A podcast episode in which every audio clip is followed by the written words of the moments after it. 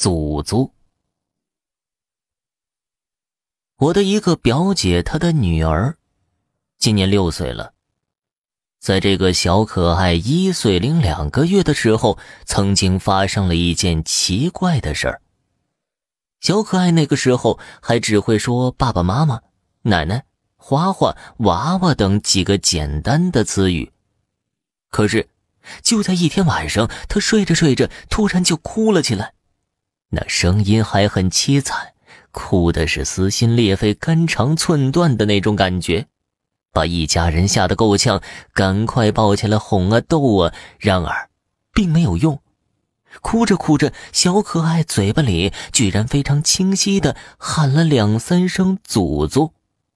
大家都很纳闷啊，这孩子还小呢，大家还没有教过他喊“祖祖”啊，何况……从他出生至今，还没回老家去见过祖祖啊！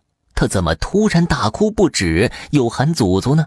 表姐觉得事出反常必有妖，可是孩子太小，没法交流。他们几个大人只能凑在一起商量。大家商量的结果是，小孩子都很有灵性的，一个那么小的孩子，从来没有教过他叫祖祖的，居然无缘无故这样叫。难道是他远在老家的祖祖要出问题吗？大家放心不下，顾不得是晚上，打电话回老家去询问，结果得到的答复是祖祖挺好的。听到这个消息，全家人都纳闷了，只好边哄孩子边发呆，哄了好半天，小可爱才又睡着了。可是第二天晚上，小可爱又哭闹不休，还是边哭边喊祖祖。大家都不知道怎么办才好了，当然又是哄着孩子，到了大半夜才睡着。结果第三天下午，他们接到老家的电话，小可爱的祖祖在一个小时前不小心跌了一跤，情况非常不好，让他们全家回去。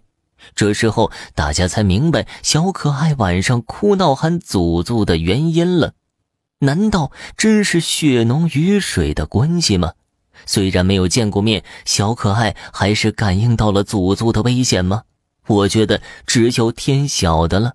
家人们带着小可爱火速回老家去，但是由于路程相隔大半个中国，还是没等他们回到老家，刚下飞机就接到电话，他的祖祖已经去世了。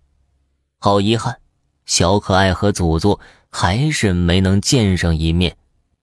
好了，家人们，本集播讲完毕，感谢您的收听。